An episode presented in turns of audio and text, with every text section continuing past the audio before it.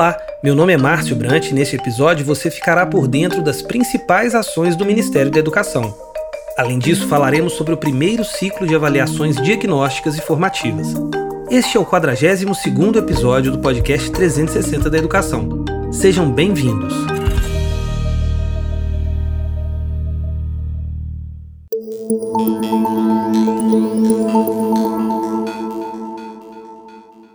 INEP INEP divulgou em seu portal os dados das provas impressa, digital e PPL do Enem 2021. Entre as informações estão os dados referentes à logística do exame, ao número de inscritos ausentes e presentes em cada aplicação e de eliminados. Os dados também contam com informações sobre o perfil dos participantes, os resultados por área do conhecimento e os custos da aplicação. Os resultados individuais já haviam sido divulgados na página do participante em 9 de fevereiro. Já a sinopse estatística e os microdados serão divulgados posteriormente. CAPES. A CAPES investirá 173 milhões e meio em doutorado. Serão concedidas 1.418 bolsas para até 709 projetos, com um investimento que poderá chegar a 173 milhões e meio de beneficiados, serão concedidas 1.418 bolsas para até 709 projetos, com um investimento que poderá chegar a 173 milhões e meio, beneficiando principalmente a pós-graduação das regiões Norte, Nordeste e Centro-Oeste. O edital com todos os detalhes do PDPG Pós-Doutorado Estratégico já foi publicado, e os coordenadores dos programas de pós-graduação PPG, estricto senso do país, têm até o dia 2 de maio para encaminharem seus projetos aprovados pela Pró-Reitoria de Pós-Graduação e Pesquisa. FNDE O FNDE promoveu o evento FNDE com você na volta às aulas. O objetivo do evento foi orientar os diversos setores envolvidos com ações escolares sobre as estratégias e o planejamento no retorno das aulas presenciais no âmbito dos programas do FNDE, como o PDDE, o PNAE, o PENAT e o PNLD. O evento pode ser conferido no canal oficial do FNDE no YouTube. EBSER A EBSER MEC disponibiliza à população um boletim sobre segurança do paciente, vigilância e qualidade em saúde. O documento, que era acessado apenas via internet, passou a ser publicado no portal da empresa. Lançado em 2014, o atual boletim Vigilância em Foco tem periodicidade semanal e, quando necessárias intervenções imediatas para evitar danos aos pacientes, conta com edições extraordinárias. Nos últimos oito anos, o Boletim Vigilância em Foco contribuiu consideravelmente para o compartilhamento de informações com as filiais da EBSER. MEC As formações para professores do ensino médio atingiram 140 mil inscritos.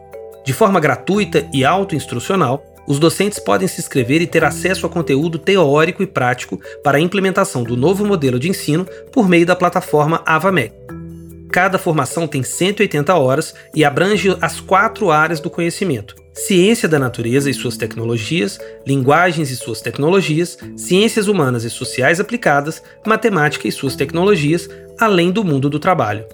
E como forma de valorizar os professores, o MEC e a UFP estão certificando os docentes que concluírem as duas formações, totalizando 360 horas.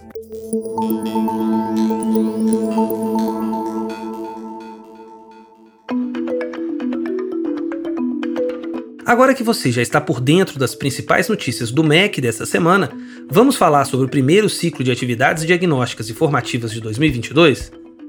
Com o objetivo de induzir e fomentar a permanência, as aprendizagens e a progressão escolar com equidade e na idade adequada, o Ministério da Educação lançou neste mês de março o primeiro ciclo de avaliações diagnósticas e formativas para 2022. A construção dessa plataforma só foi possível graças ao trabalho conjunto das secretarias do Ministério da Educação, no ano passado, o secretário executivo do MEC, Victor Godoy, falou um pouco sobre os motivos e inspirações que levaram à criação das avaliações diagnósticas e formativas. Desde outubro do ano passado, quando tínhamos três meses de Ministério da Educação, nós participamos de diversas discussões em fóruns internacionais, onde vários países discutiam as medidas necessárias para mitigar os efeitos dos impactos da pandemia na educação.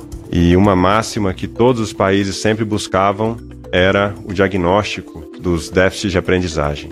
Então, em, ainda em novembro de 2020, quando nós conversamos com o ministro Milton a respeito, ele nos determinou que fizéssemos um trabalho, um projeto para poder oferecer para todas as redes de educação neste país uma ferramenta que auxiliasse os professores, os diretores de escola a diagnosticar e, de fato, identificar quais eram as medidas necessárias para superar esses, esses efeitos da pandemia na aprendizagem dos nossos alunos. Hoje, a plataforma já está disponível para ser utilizada por todas as redes e escolas, inclusive por escolas particulares, sendo disponibilizadas avaliações diagnósticas e formativas de língua portuguesa e matemática para toda a etapa do ensino fundamental e para o ensino médio. As demais avaliações serão disponibilizadas conforme a adequação à etapa. Assim, as avaliações diagnósticas de fluência estão disponíveis do segundo ao nono ano do ensino fundamental, as avaliações diagnósticas de ciências para toda a etapa do ensino fundamental e as avaliações diagnósticas de ciência da natureza, incluindo as disciplinas física, química e biologia, estão disponíveis apenas para o ensino médio. O ensino médio, que também contará com avaliações de língua inglesa, que também devem ser disponibilizadas para os anos finais do ensino fundamental. Durante a apresentação das avaliações diagnósticas e formativas, o diretor de políticas de alfabetização do Ministério da Educação, Fábio Gomes, falou a respeito das diferentes perspectivas para as avaliações diagnósticas e formativas. As avaliações formativas são aquelas justamente utilizadas no suporte direto ao processo de ensino-aprendizagem e, nesse sentido, serve para apoiar o professor e o aluno também, nesse sentido, né, e fornecerá indicadores essenciais para verificação de aprendizagens. Tá? Por que eu digo isso? Porque essa ação ela é estratégica em no mínimo duas perspectivas. Primeiro, na perspectiva do professor, por meio do acompanhamento pedagógico individualizado e referenciado em evidências científicas. Segundo, na perspectiva da gestão. Então você tem a perspectiva do professor, também tem a perspectiva da gestão tanto o gestor escolar quanto o gestor de rede, na organização da liderança desses profissionais, de todos os profissionais que fazem funcionar o processo de acompanhamento individualizado. Sob a perspectiva do MEC, as avaliações diagnósticas e formativas devem auxiliar toda a cadeia da educação do país.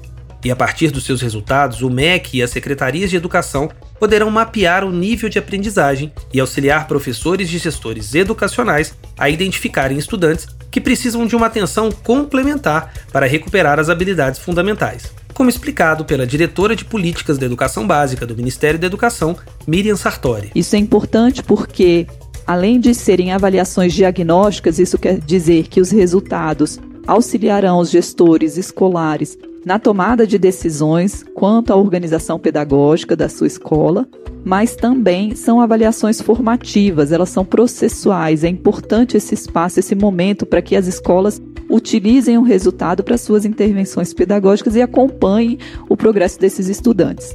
A gente espera que essa plataforma ela possa nos auxiliar nessa retomada, mas principalmente apoiar os professores a compreender como os estudantes estão retornando qual foi o impacto desse isolamento. Então, isso é só um pontapé inicial. A gente só vai ter essa visão geral se houver a participação e engajamento das redes, se houver essa adesão das instituições, a utilização da plataforma, o envio dos dados, para que a gente possa compreender melhor a realidade e usar os nossos fóruns de discussão junto ao DIME, CONSED, Conselho Nacional de Educação, enfim, todas as instâncias aí necessárias da educação para compreender melhor como a pandemia impactou de fato a nossa educação e quais serão as melhores formas de retomar né, e recuperar esses aprendizagens. E vale lembrar que a plataforma já pode ser utilizada por todas as redes de ensino e escolas do país, inclusive por escolas particulares.